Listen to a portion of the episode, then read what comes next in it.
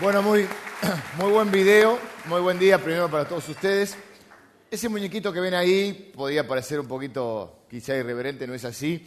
Ustedes saben que cuando propusieron la estética de la, de la serie, los que somos un poquito más grandes hemos jugado con algún Playmobil cuando éramos chicos. Y entonces eh, eh, mi hermana es muy estudiosa de, de, historia del cristianismo y todo, entonces yo le pedí ayuda para esta serie. Y estuvo en Alemania, ella vive, vive en los Estados Unidos, pero estuvo en Alemania por motivo de la reforma. Y me contó que se había comprado un muñequito de esto, cuando le mando la... Y que esto es, una empresa que se llama Lego, muy conocida. El récord en la historia, la venta del muñequito de Martín Lutero en Alemania. Se vendieron 32.000 en 72 horas. Así que algunos no lo conocerán el muñequito, pero muchos de los que estamos acá nos recuerdan nuestra infancia, porque había un Playmobil bombero, un, este, constructor, ¿no? Nadie jugó con los Playmobil. Sí, ¿no? Bueno, y el video no lo había visto yo también, sí, el texto teníamos. Y bueno, resume mm, gran parte de la prédica de hoy, así que menos mal porque iba a predicar una hora y media, ahora ya tengo para predicar menos. Porque la idea de esta serie es, eh, quiero ser claro con esto, no, si bien conmemoramos, celebramos la reforma, eh, no, no celebramos una división del cristianismo. Nosotros creemos que toda división trae dolor y, no era el espíritu de Lutero tampoco generar una, no es que dijo voy a separarme y a formar una iglesia nueva. No, no, es cuando clava las 95 tesis en la medida de Wittenberg, era para discutirlas. Era como hacer una renovación, de hecho él era un, él era un sacerdote. Digo esto porque después esa división trajo errores, guerras, dolor y sufrimiento de ambas partes. Así que esta no es una serie que pretende eh, ser apologética en contra de la Iglesia Católica, ni mucho menos. Simplemente contarles a ustedes, ir aprendiendo juntos cuáles son las, eh, las convicciones fundamentales, o los aportes fundamentales de la reforma, en lo que luego después Dios va armando hasta que llegamos a ser la iglesia que somos hoy y que si, al, mirar eh, esto, no es que nosotros, son las convicciones que encarnamos ya como iglesia nosotros, no es que a mí se me ocurrieron eh, un día, sino que son el producto de, lo que es nuestra historia como cristianos y como cristianos evangélicos. Y tres énfasis, cuatro énfasis que vamos a estar viendo en este mes. Esta serie no va a ser muy extensa, vamos a responder a las preguntas básicas que responde la reforma, los aportes de la reforma, los valores centrales. Y eh, hoy voy a y vamos a ver algunas biografías muy, porque no es solamente Lutero, como todo movimiento que sucede en la historia y sobre todo los movimientos que están influenciados o donde Dios está detrás, van surgiendo increíblemente en diferentes lugares, aunque hay puntos de contacto. Por ejemplo, el más conocido es Lutero, pero en algunos domingos más adelante vamos a hablar de un hombre que se llamaba Zwinglio en, Suiza y que tiene mucho que ver con la imprenta y tiene que ver mucho específicamente, eh, yo diría que eh, Lutero es el iniciador, el padre de la reforma, pero a, a, los fines de nuestra congregación y de dentro de los evangélicos, de lo que podríamos llamar los que tenemos más unas doctrinas más bautistas. Bueno, Zwinglio es el que más influencia tiene, el más parecido a nosotros. Así que vamos a ver un poquito de algunas biografías y vamos a extraer los principios básicos de nuestras convicciones reformadas o protestantes. El domingo que viene va a estar el pastor Carlos Braya, que en un, gesto de cariño hacia nosotros, porque la verdad que eh, no, no es fácil que alguien lo lo puede hacer. Va a estar en los tres servicios, o sea, se va a venir por la mañana a los dos servicios y a la tarde. Así que usted puede venir a cualquier servicio y en cualquiera de los tres estará el pastor Carlos, que va a estar eh, hablando sobre eh, la reforma hoy, cómo la iglesia hoy tiene que seguir reformándose. Hay una, una frase en, en, latín, que yo no se la voy a decir en latín porque me acuerdo una parte nada más, que es la iglesia reformada siempre reformándose semper reformanta. Oh, en latín usa mucho latín. Fíjense que la sola, sola escritura, solo gracia, todo es en latín. Y después, sola quiere decir solamente, obviamente, no es muy difícil saberlo, pero bueno, para aclarar. Y no es que se reformó una vez y punto. No, la iglesia siempre tiene que ver. No estamos hablando de reformar en los principios, en las convicciones fundamentales, sino en las formas de comunicar el Evangelio, en las formas de poder eh, seguir manteniendo la palabra de Dios, manteniendo lo que hay que mantener, pero no atados a otras cosas, porque uno de los grandes principios de la reforma es la libertad. Pero bueno, vamos a mirar hoy, si igual, si bien eh, hemos visto ya parte de la, historia de Lutero, quiero hacer algunas menciones a eh, su, vida y hoy voy a contestar la primera de las preguntas. Porque subyacentes a la reforma tenemos cuatro preguntas o cuatro doctrinas básicas que debemos considerar. Cuatro preguntas básicas. Nosotros vamos a tener en esta serie cinco domingos porque tenemos el invitado especial. Yo hoy voy a contestar una de las preguntas, luego vamos a tener un, día la cena del Señor que va a contestar otra pregunta y luego vamos a tener dos domingos más. ¿Cuáles son estas cuatro preguntas básicas a las cuales responde la reforma? Esto parece muy de, sala de estudio, pero es importantísimo porque esto define no solamente lo que creemos, sino cómo vivimos. La primera pregunta, fíjense, es de carácter fundamental. ¿Cómo es salvada una persona? ¿Cómo podemos ser salvos? Esa es la primera pregunta que vamos a responder en el día de hoy. Vamos a agrupar estas cinco solas, que quiero aclarar que no fue que Martín Lutero agarró y dijo cinco solas. Pasan los siglos y los reformadores y los continuadores de la reforma toman todos los conceptos de la reforma y elaboran estas cinco solas como, como resumen. Pero pasaron varios siglos, o sea, Martín Lutero es del siglo VI, 1517 clava, pero ya creo que siglo XVIII o XIX recién se elaboran estas cinco solas como tal. No es que Martín Lutero Martín Lutero clavó 95 tesis, la leí esta semana. Si la quiere leer, la puede encontrar en internet, están en muchas partes, que eran los puntos a, a discutir, a rever según él. Pero ¿cuáles son estas cuatro preguntas? Primero, ¿cómo es salvada una persona? Número dos, ¿Dónde reside la autoridad religiosa? ¿Cuál es la autoridad en mi vida? Temas de discusión en ese momento. Tercer punto, ¿qué es la iglesia? ¿Qué entendemos por iglesia? Y número cuatro, ¿cuál es la esencia de la vida cristiana? No sé si están, eh, eh, porque estoy con poca vista, no están aquí. Ok, entonces si no están aquí, si alguno le interesa, igual los vamos a ir contestando domingo a domingo.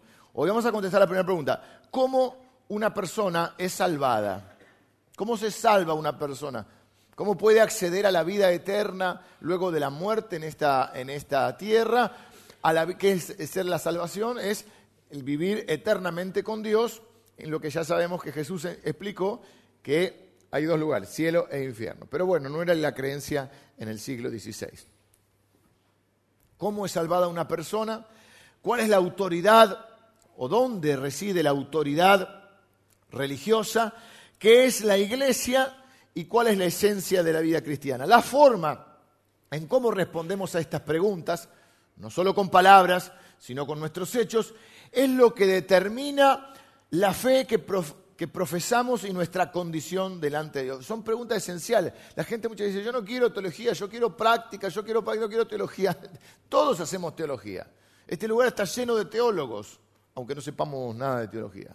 Porque la teología básicamente, su nombre lo indicaría, sería el estudio, la disciplina de comprender a Dios, pero tiene que ver con nuestra forma de ver a Dios lo cual va a repetir nuestra forma de cómo nos vemos nosotros, cómo vemos el mundo, cómo vemos nuestra relación con Dios, cómo vemos nuestra trascendencia, cómo nos movemos a diario. Todos los que estamos acá y los que no estamos acá tienen un concepto. aún el que dice, yo no creo en la existencia de Dios, está haciendo teología. El que argumenta para no creer en la existencia de Dios, está haciendo teología. El que dice, bueno, yo creo eh, o tiene determinada imagen acerca de Dios, un Dios que, bueno, creó el mundo, pero, por ejemplo, los, teístas, los teístas dicen, bueno, Dios creó el mundo y después dijo, bueno, acá están las normas, arréglense muchachos y se fue. Una especie de locatario sería el locador, ¿cuál es el, el dueño? Locador ausente, un arrendador ausente. Dejó el mundo y, bueno, Ya les dije cómo tienen que hacer. Eso es lo, que querían, por ejemplo, los teístas. Eh, así que todos, al tener una concepción del mundo, de Dios, de nuestra vida, estamos inmersos en la teología. Así que no es una mala palabra la teología. lo que sí es bueno es cómo aplicar esa teología a la forma de vivir. Al responder estas preguntas en base a la reforma, se establece lo que se conoce entonces como las cinco solas. Hoy, al ver puntualmente cómo es salva una persona, porque hacer las cinco solas en una serie, cada una iba a ser un poco repetitivo, porque hoy, por ejemplo, vamos a tomar en un solo día tres solas tres de estos cinco puntos centrales. ¿Por qué? Porque esos tres puntos, tres solas, van a responder a la misma pregunta. ¿Cómo es salva una persona? Estos cinco puntos de la doctrina son el corazón de Pedro, de 2 Pedro 3:18, que dice, antes bien, creced en la gracia y el conocimiento de nuestro Señor y Salvador Jesucristo, a Él sea la gloria ahora y hasta el día de la eternidad. Amén. Ahí es como un resumen de estas cinco solas. Bueno, vamos a hacer primero una breve biografía de... Eh, ah, están las cuatro acá. Están, están. Eh, una breve biografía mm, de Martín Lutero, aunque en el video ha estado mm, bastante claro. Pero hay que entender un poquito acerca de la vida de Lutero y cómo él encontró en la Biblia la respuesta a esta pregunta, ¿cómo una persona puede ser salvo? Siempre que vemos la historia nosotros tenemos que tratar de meternos en el momento cuando leemos la Biblia y vemos, a ver, está escribiendo el apóstol Pablo acerca, bueno, ¿dónde estaba Pablo? Estaba, eh, el contexto es fundamental para entender el pensamiento de una persona. Por ejemplo, hay cartas que escribió el apóstol Pablo que las escribió desde la cárcel. ¿Qué había en ese momento? Bueno, había una persecución. ¿Quién era Pablo? Era un hombre que había sido un perseguidor de la iglesia, un judío fiel al Señor, pero sin revelación de parte de Dios hasta que Jesucristo se le revele. Todo eso nos ayuda a comprender el pensamiento de una persona. Y también hay que entender el pensamiento de una época. Si no vamos al Antiguo Testamento y vemos que hoy oh, una gran victoria del pueblo de Israel y arrasaron con todo el pueblo donde había mujeres y niños, oye, eh, pero qué, en ese momento, pero eran unos salvajes. Hay que meterse en el momento y en el lugar. Por ejemplo, las leyes del Antiguo Testamento, algunas de las que el pueblo de Dios tenía, eh, para su momento eran mucho más justas de lo que eran los pueblos que los rodeaban.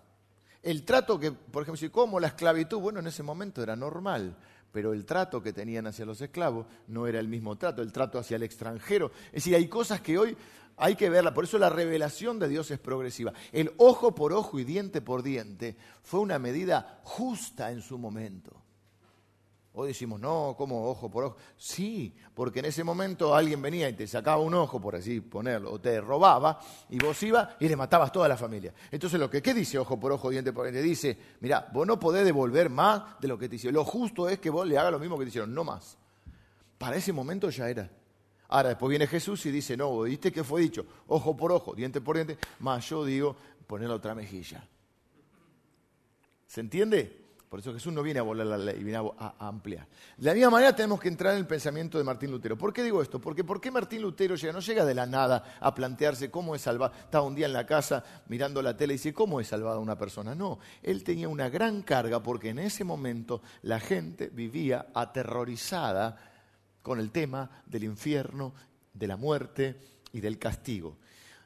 Él vivía atormentado por el tema del pecado y la salvación. Estamos en el 1500, ¿sí? De hecho, él nace en el 1480 y algo. Era una lucha interna que experimentó desde joven. En esa búsqueda él se une a la iglesia como monje de la orden de, los, eh, de San Agustín. ¿Por qué?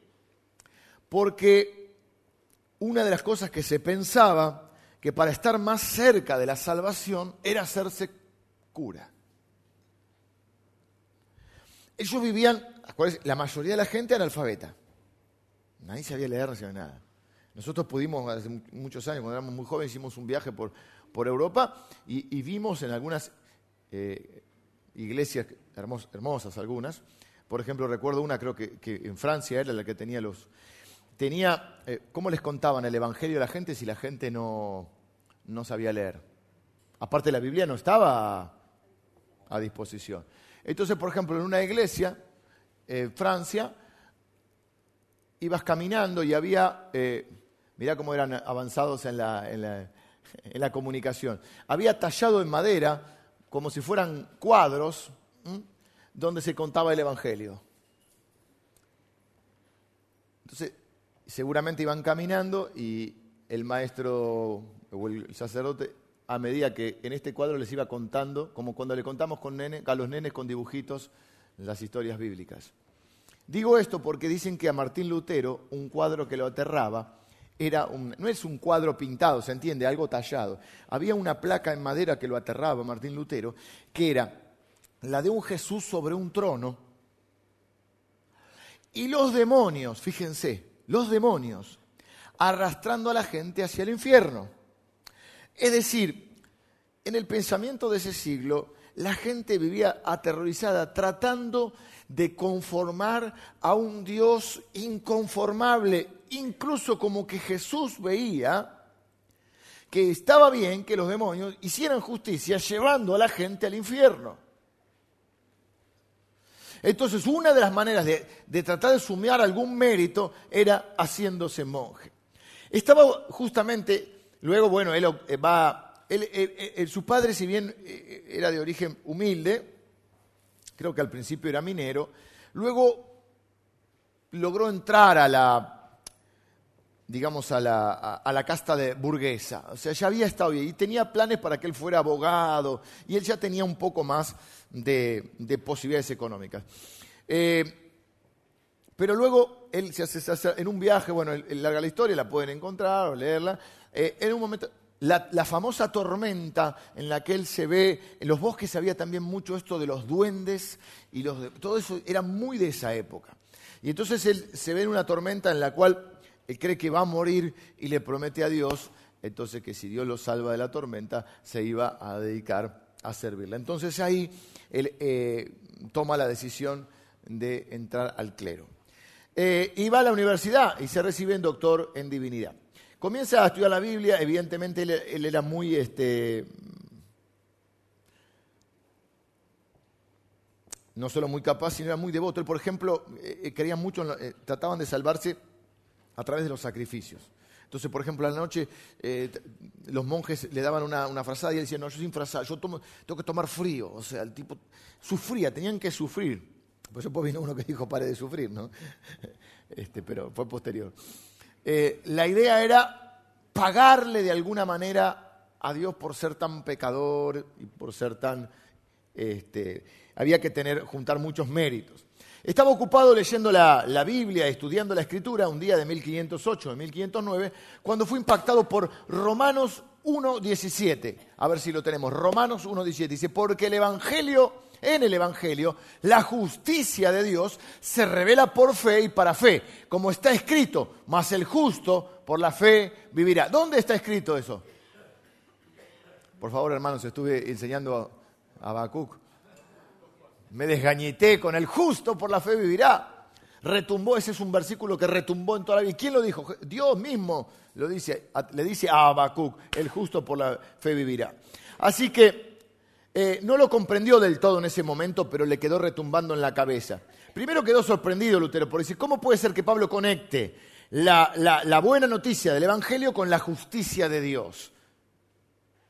¿Acaso no demanda esa justicia, que el pecador sea castigado. Si Dios tiene que hacer justicia, no tiene que ser el pecador castigado por su, justicia. ¿Cómo la buena noticia con la justicia? Por otra parte, ¿cómo es que esto que el justo vive por fe? ¿No había sido él enseñado desde niño que debía acumular méritos y obras y sacrificios para poder salvarse?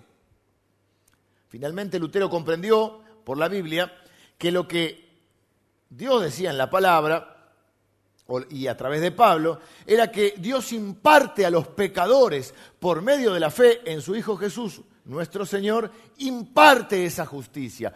El famoso versículo, justificados pues por la fe tenemos paz para con Dios. Cosas que hoy sabemos, pero que fueron todo un descubrimiento, no solo para Martín Lutero, sino para la gente en general, para esa época. Y claro, no estaríamos hoy acá si no fuera por esto.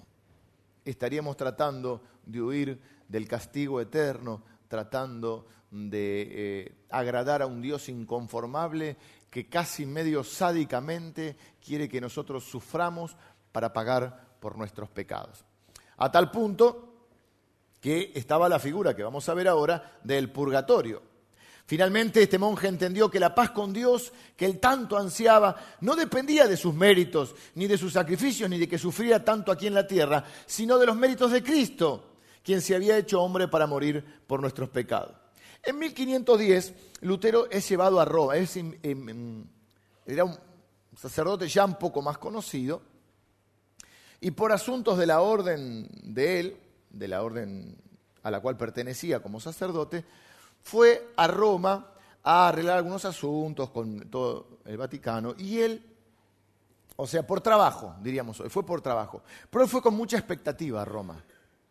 Él pensaba que muchas de sus dudas, acuérdense que él seguía igual atormentado con este tema de agradar a Dios y de obtener la salvación, se vivía con mucho miedo a eso.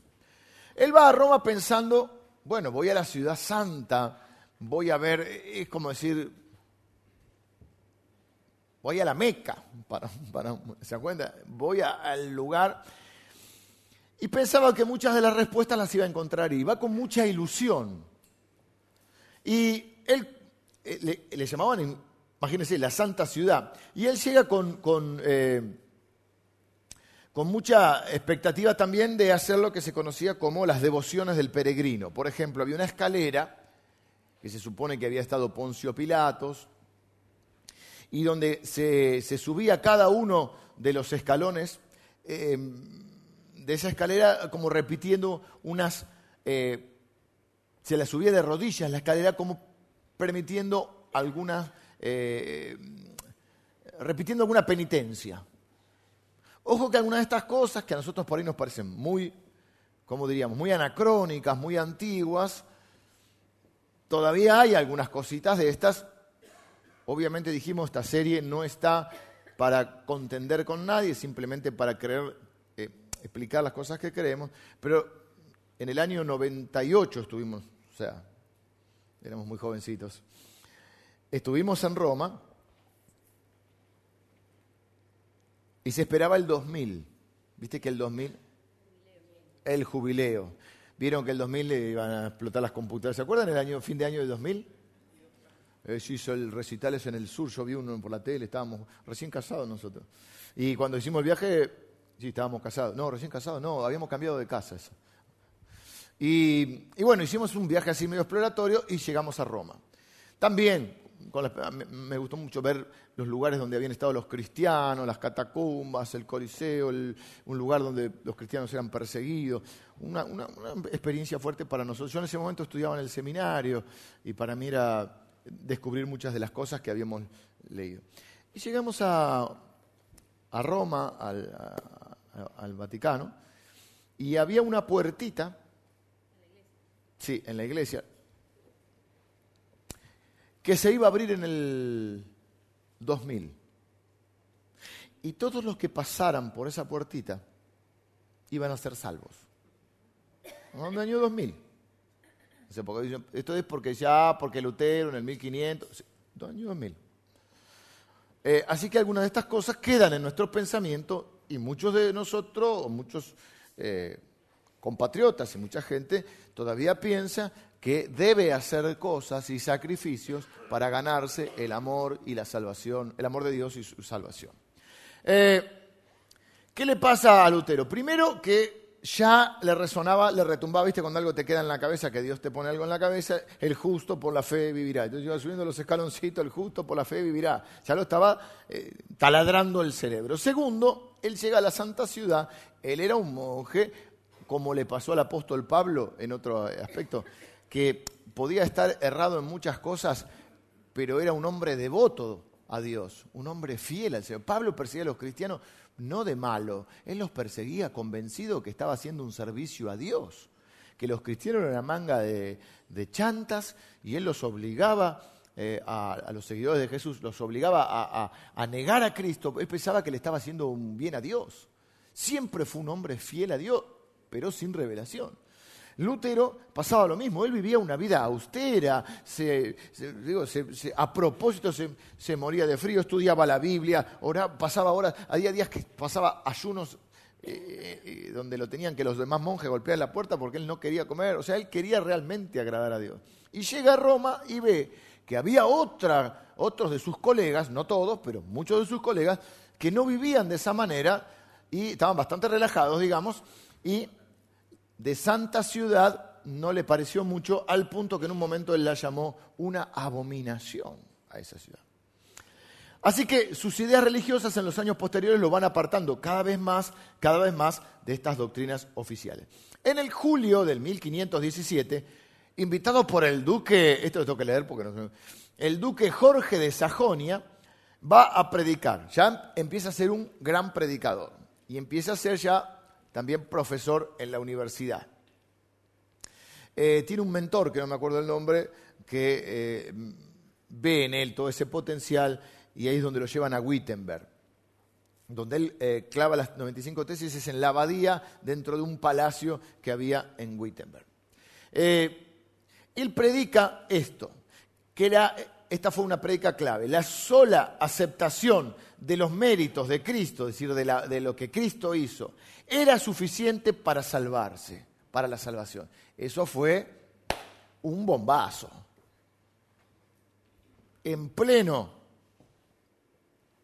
en plena guerra contra los turcos y en plena construcción de la Basílica de San Pedro, que como vimos en el video requería una cantidad enorme de dinero, eh, los días de era el, Papa era León X, la Iglesia recurre a la venta de indulgencias. Este fue el detonante, esto fue lo que lo hizo entrar en ira, diríamos una ira santa, a Martín Lutero.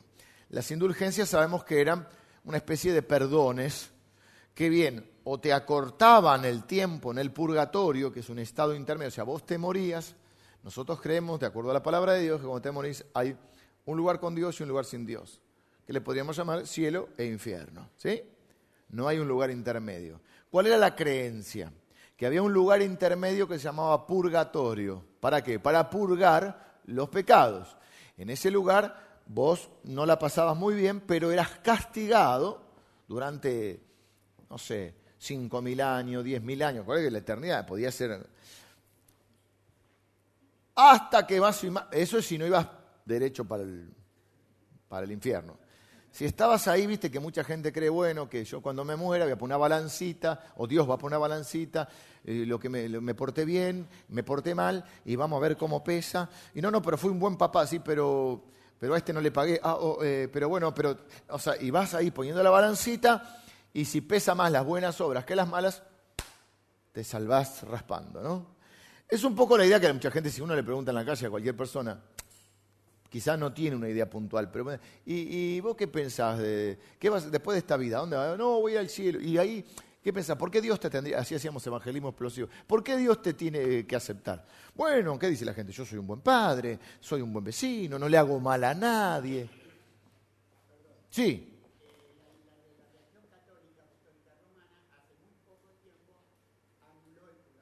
Anuló el purgatorio se decretó, bien, bien, bueno, es buena, es buena información. Pero en ese momento, ¿qué era?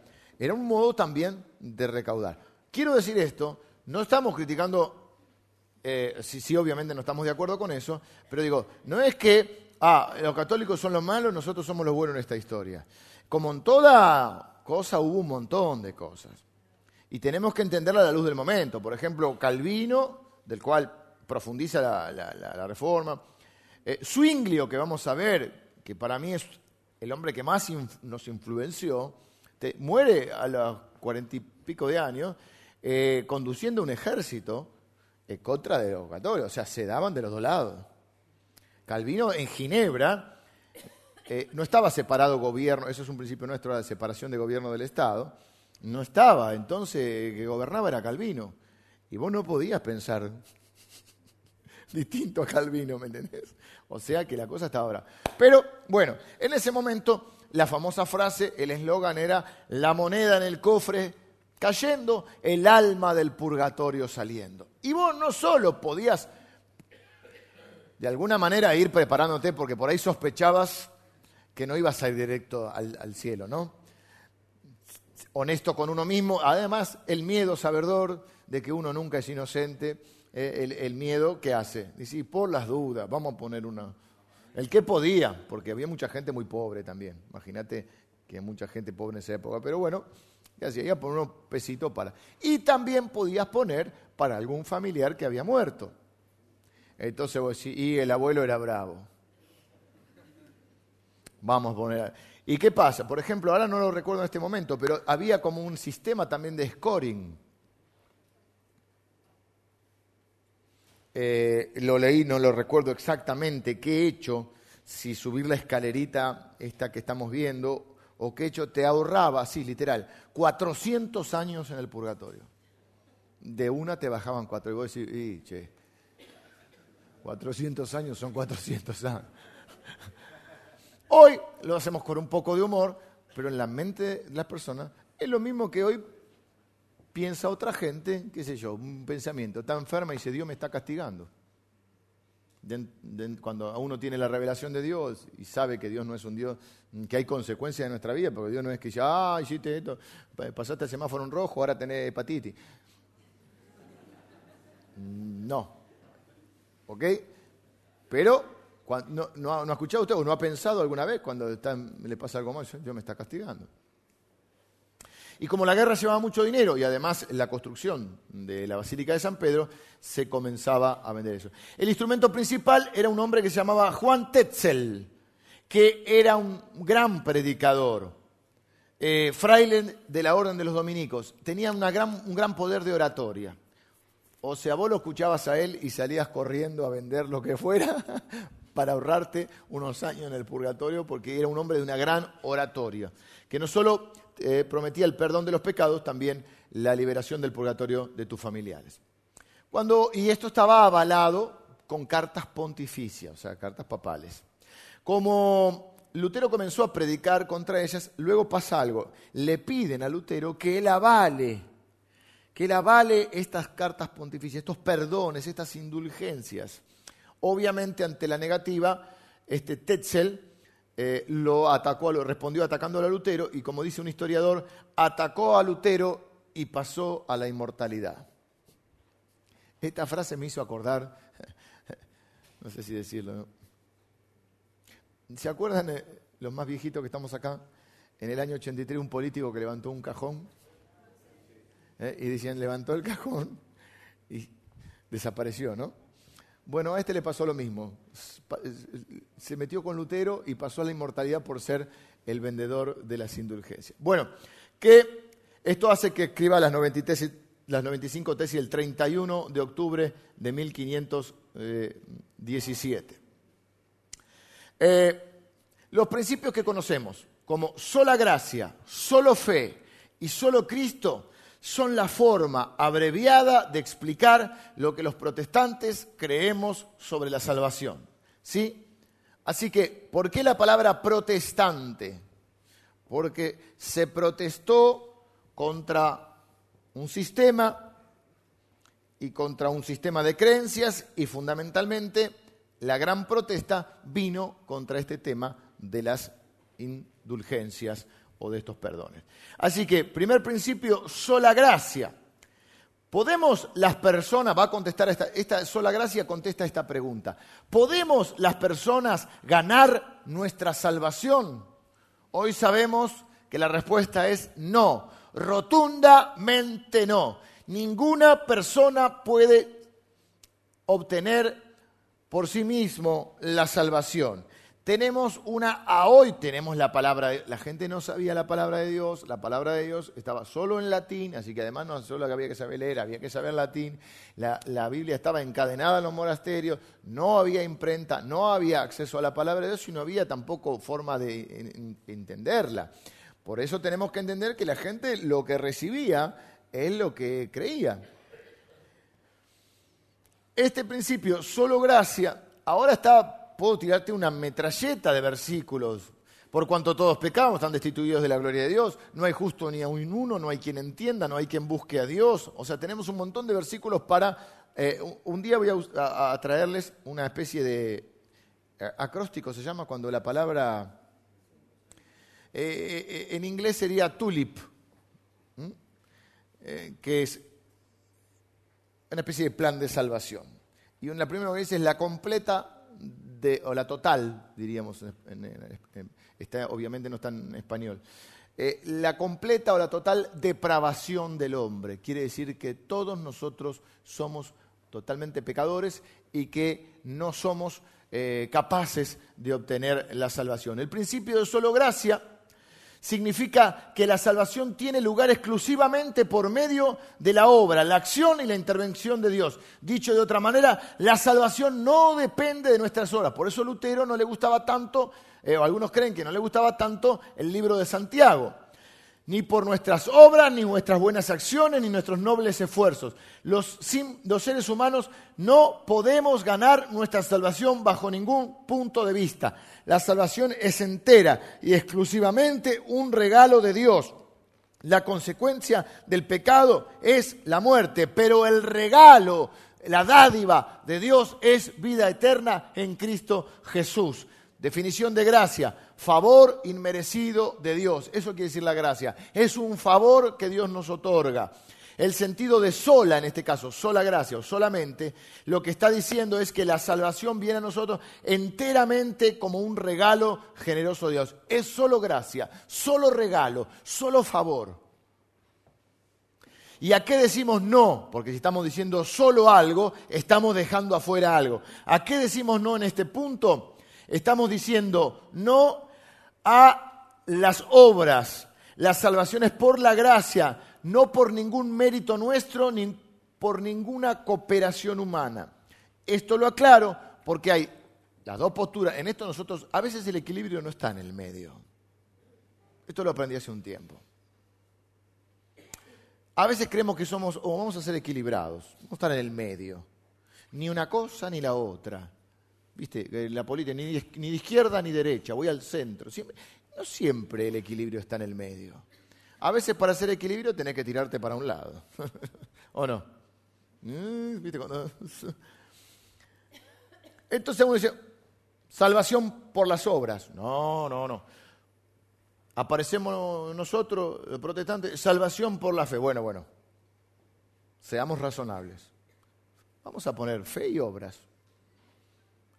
Podemos utilizar mal el refrán, a Dios orando y con el mazo dando, y decimos, bueno, la obra de Cristo, nosotros nos portamos bien y la salvación. Y suena bien, pero para nosotros eso es un error teológico al cual llamaríamos también una herejía. No es fe más obras, es solo fe, que lo vamos a ver en un ratito, es solo gracia. No hay cooperación humana, no es Dios hace esto y vos haces esto. No, no, no. Es solo un regalo de Dios. Eh, versículos que podemos leer es, por ejemplo, Efesios 6, 9. Eh, perdón, Efesios 2, 6, 9. Lo estoy volviendo loco a los chicos. Y juntamente con Él, ¿quién es Él? Jesucristo. Nos resucitó y asimismo nos hizo sentar en los lugares celestiales con Cristo Jesús. Seguimos. Para mostrar en los siglos venideros, o sea, ahora también, las abundantes riquezas de su gracia en su bondad para con nosotros en Cristo Jesús. Abundantes riquezas de su gracia. Porque por gracia sois salvos por medio, esto fue pero un bombazo, porque por gracia sois salvos por medio de la fe. Y esto no de vosotros, pues es un don de Dios, un regalo de Dios. No por obras, lo aclara, para que nadie se gloríe. Más claro, echale agua. Pero claro, tenía que estar en la época de Lutero. El segundo, el primero dijimos, la primera pregunta es entonces, ¿podemos las personas ganar nuestra salvación? La respuesta es no, solo gracia. Segunda pregunta que vamos a hacer hoy, ¿cómo se recibe la salvación? Porque ahí sí entra lo que podría creerse una cooperación humana. No, la segunda la respuesta es ¿cómo se recibe la salvación? Solo fe. Si la salvación es solo por gracia, el regalo divino, ¿cómo se recibe? Por medio de la fe. Porque por gracia sois salvos por medio de la fe. ¿Qué es la fe? Vamos a definir la fe. Eh, la fe es la confianza en Dios y en sus promesas. No es solamente el mero asentimiento doctrinal, si yo, bueno, estoy de acuerdo con este pensamiento. Es una convicción, un sentimiento positivo en ausencia de evidencia. No, no hay una evidencia concreta, no lo vemos. La fe es la convicción de lo que no se ve. Martín Lutero creía que la fe tenía dos dimensiones, porque si es solo por fe, usted dice, bueno, entonces las obras, ¿cómo entran las obras? Esto es así. El lugar que ocupan las obras en la vida de un creyente no son motivo o no son buscadas para salvación, porque sabemos que la salvación es solo por gracia y que se recibe por fe. Las obras en nuestra vida son una consecuencia de esa fe. Según Lutero, la justificación tiene dos dimensiones, la fe ante Dios y la obra ante el mundo. Es lo que vimos cuando vimos Santiago. Decís que tenés fe, yo no puedo ver tu fe, yo puedo ver tus obras yo puedo ver el resultado de esa fe, yo puedo ver el fruto de esa fe. Si alguno dice que tiene fe y no tiene obras, su fe es muerta. Pero no es que porque las obras te dan fe o las obras te dan salvación, no, la fe te da obra, al revés. Es decir, yo puedo decir que amo a mi esposa, puedo decir que amo a mis hijos, pero usted no puede ver el amor usted puede ver las obras del amor. Si usted ve que yo, no sé, abrazo a mi esposa o abrazo a mis hijos, los cuido, los trato, usted puede ver eso. Alguien le dice a usted, yo te amo. Pero usted, ¿cómo, cómo ve ese amor? Plasmado en obras. Entonces lo que Lutero dice es la fe es dos dimensiones. Ante Dios es la fe y ante los hombres se manifiesta a través de de las obras. El sentido de solo en esta, en esta frase, ¿qué sería? La justificación por la gracia de Dios solo se recibe por la fe. No es que se recibe haciendo méritos. ¿Y a qué le decimos no? ¿Qué dejamos afuera?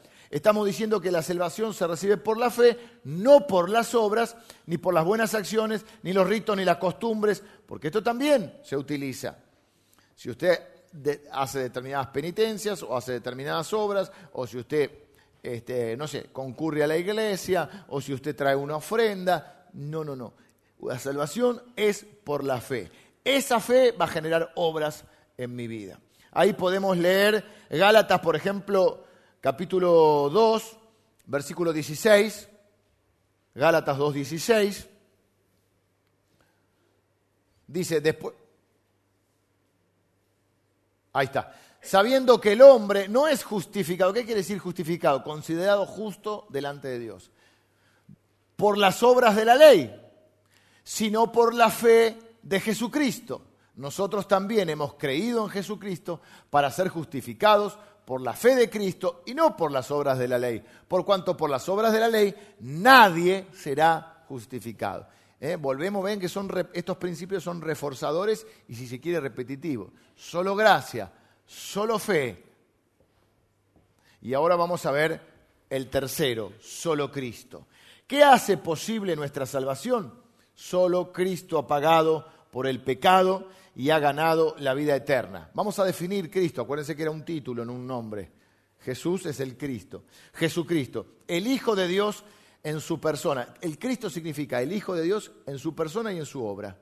Es Pablo diciendo, me propuse no saber otra cosa que a Cristo y a este crucificado, su persona y su obra, sacerdote y sacrificio. Él es el sacerdote, ah, pero a su vez Él es el sacrificio, es el Cordero de Dios que quita el pecado del mundo. El sentido de solo en esta frase es que la justicia de Cristo es la única base de nuestra justificación, porque...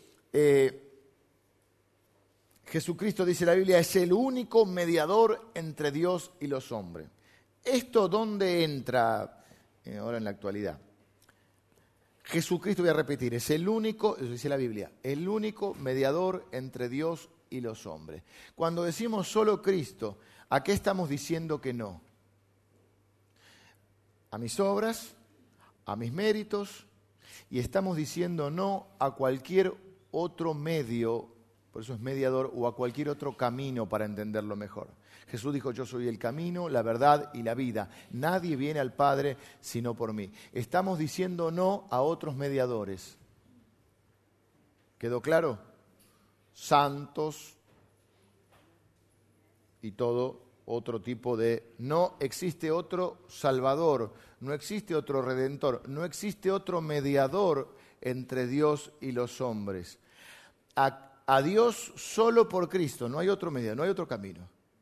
El apóstol Pedro, considerado el primer papa por muchos, el primer jefe de la iglesia, él dijo, no hay otro nombre bajo el cielo dado a los hombres, creo que fue claro, ¿no? No hay otro, pero yo no lo sabía, me lo leía la Biblia. No hay otro nombre bajo el cielo dado a los hombres en el que podamos ser salvos. En ningún otro hay salvación. Y el propio Jesús dice, nadie viene al Padre sino por mí. ¿Estás entendiendo por qué sos protestante? ¿A qué le decimos no? A cualquier otro mediador, incluido, y lo digo con mucho respeto porque sí la consideramos un ejemplo de fe, pero no objeto de nuestra fe, a María, la madre de Jesús. Si ustedes no quieren a María, nosotros la tenemos como un ejemplo de fe. ¿Cómo no vamos a querer si la madre de Jesús? Si Dios la eligió para que fuera la madre de su hijo. 16 años hizo frente a un montón de cosas, le creyó a Dios. Es ejemplo de nuestra fe, no es objeto de nuestra fe. Es decir, nuestra fe no está puesta en ella, no es nuestra mediadora, no es nuestra redentora no vamos a Cristo por María. Porque algunos decían, bueno, Cristo está muy ocupado. Lo digo es sencillo para que se entienda, pero era básicamente esta idea, no era mucho más compleja. Cristo está muy ocupado. Imagínense, estamos todos. Entonces, ¿qué? Hablemosle a la mamá, porque ¿quién? Si usted me quiere pedir algo a mí, no me puede encontrar, no me encuentre, ¿a quién? A la mamá, la mamá, a la mamá la va a escuchar. En el primer milagro de Jesús, ¿a quién le piden que, haga el vino? Que, que, se quedaron sin vino. ¿A quién, le, ¿A quién le piden? A la mamá, para que interceda. De hecho, se hablaba de, ¿cómo se llamaba la abuela? Le decían, había una creencia sobre la abuela de Jesús. Después voy a dar el dato, creo que era Ana. Decían Ana, creo. Donde dice, bueno, no está la mamá, pidámosle a la abuela o los santos. Así que de ahí viene el concepto. Pero nosotros tenemos claro que es solo gracia, solo fe, solo Cristo. Y esto es importante, yo vuelvo, pero hoy la verdad que fue una palabra media, sí, es verdad, un poco teórica, pero escuche esto.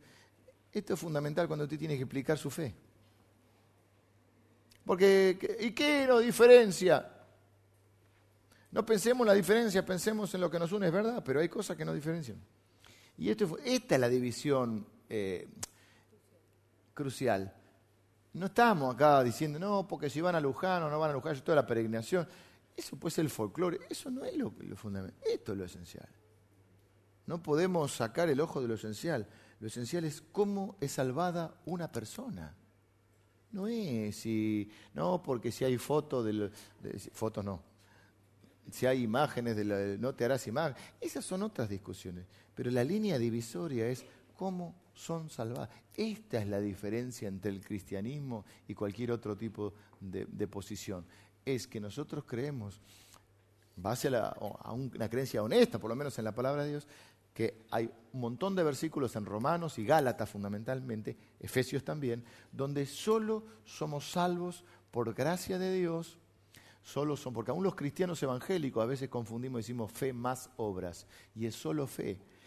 Cualquiera que le agrega algo a la obra de Dios, suponete que te dicen, bueno, sí, sí, sí, vos tenés que ser fe, pero viejo, a ver las obras, tenés que mostrar obras, porque si no, tu fe es muerta, lo toman en mal sentido, y como que para ganarte la salvación, además de la fe, no sé, tenés que poner la ofrenda, tenés que hacer un pacto, tenés que ir a la iglesia, todas cosas que pueden ser buenas, pero no a los fines de la salvación porque entonces estaríamos diciendo que la obra de Jesús en la cruz es incompleta. Y eso es una ofensa al Dios Padre y es una ofensa al Dios Hijo. Jesús en la cruz dijo, vengan los músicos, consumado es, hecho está. La Biblia en Apocalipsis al final termina diciendo, entre otras cosas, hay del que le agrega algo o le saca algo. Vieron que habla de una J y una tilde, una acento es una metáfora, ¿no? no le agreguen ni un acento. Entonces, nosotros no podemos decir que hay que, que es fe más obra, porque estaríamos diciendo, bueno, lo que Cristo hizo está bien, pero le falta algo. Y la obra de Cristo es completa y perfecta, consumada. Dice la Biblia en hebreo que, que, lo que ocurre en la tierra es reflejo de lo que ocurría en el cielo, o de lo que ocurre en el cielo, que Jesús se presentó como sacrificio delante de Dios. Y que ese sacrificio fue aceptado por Dios. Este es el punto central. Versículos podemos tener, hay varios más anotados, no quiero extenderme en esto. Jesús dijo, consumado es hecho está. Lo que nos hace cristianos es haber recibido el regalo de la vida eterna, la gracia de Dios sobre nuestra vida, inmerecida.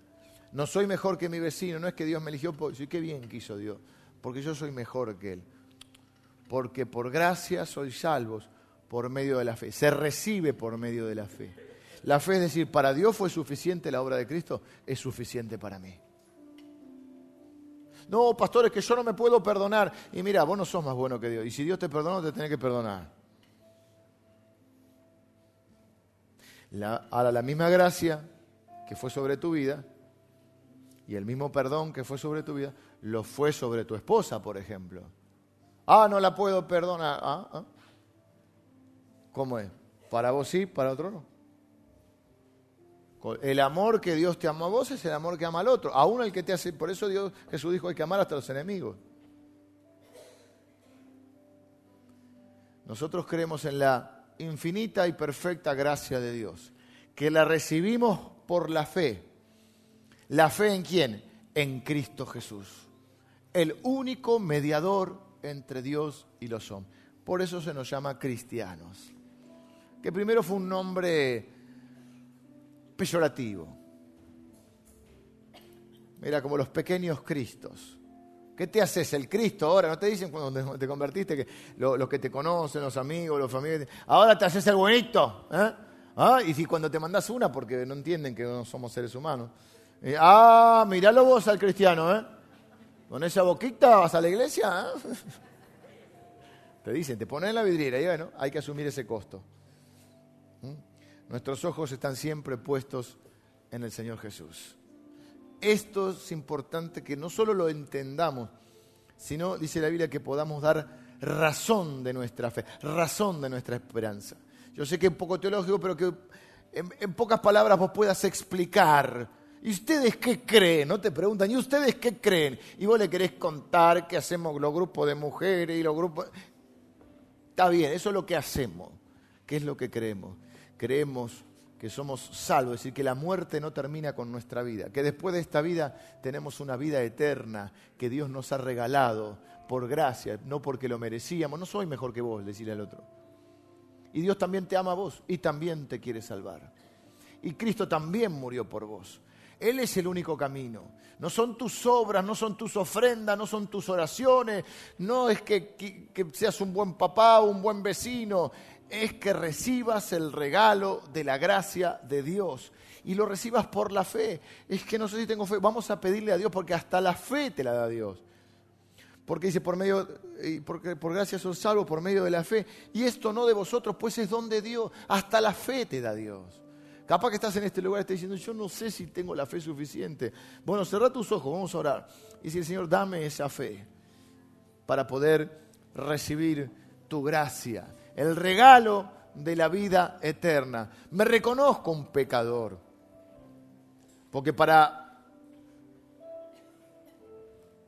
para que Dios supla una necesidad, yo tengo que reconocer que tengo esa necesidad. Y yo tengo una necesidad del perdón, la necesidad de la gracia de Dios, la necesidad de la salvación. Y me alegro, como decía mi hermano, me alegro que se haya sacado esa idea del purgatorio, donde uno puede eh, resolverlo, tirar, viste, como hacen, empatía el problema para más, adelante. No, no, no. Este problema, vos tenés una sola vida en esta tierra. Y quiero decirte que la vida es muy corta, la eternidad muy larga. Esta tierra puede estar 70, 80, 90 años, pero lo que decidas en esta tierra va a repercutir, en toda tu eternidad, que es muy larga. La Biblia no dice que hay otra manera, después, no, no, la única manera de recibir el regalo de la vida eterna, que es vivir con Dios eternamente, porque el otro lugar no te lo recomiendo, es solo por gracia, solo por un regalo de Dios. Lo recibimos mediante la fe en nuestro Señor Jesucristo. Solo fe, solo gracia, solo Cristo. ¿Estás seguro de tu salvación? ¿Es tus ojos cerrados? Quiero tener una oración para aquellos que hoy quieren recibir este regalo de la salvación. Puedes orar y decirle, Señor, yo me reconozco un pecador. Reconozco, no, sé mucho de la Biblia, pero ahí dice que yo soy un pecador que necesita el perdón y la salvación. Y que eso es un, un regalo tuyo, un favor tuyo. Que a través de ese regalo expresas todo tu amor hacia nosotros. Yo recibo el regalo de la salvación. Me arrepiento de mis pecados. Pongo mi fe en Jesucristo. Reconozco a Jesucristo como mi Salvador.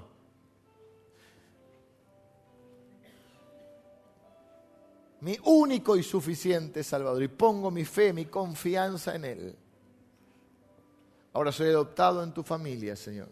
Recíbeme en tu familia, Señor. Señor te adopta ahora en su familia. Te hace uno de sus hijos.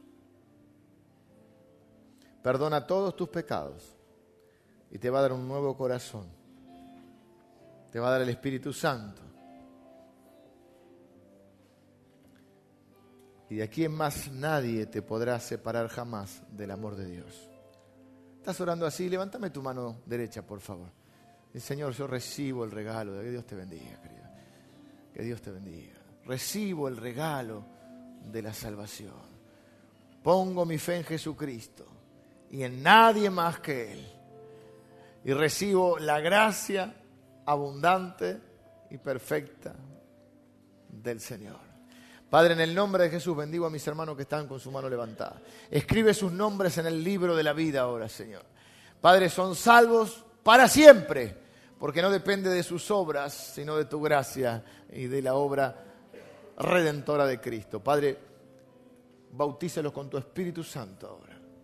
Escribe sus nombres en el libro de la vida. Reciben el perdón de todos sus pecados. Señor, reciben el Espíritu Santo y un nuevo corazón. Son sellados hasta tu venida, Señor, en el nombre de Jesús. Amén. Amén. Qué bueno que hoy hayamos podido afirmar. Muchos de nosotros ya hemos conocido al Señor, pero reafirmar mm, nuestra convicción y que podamos también poner en palabras eso que pasó en nuestro corazón.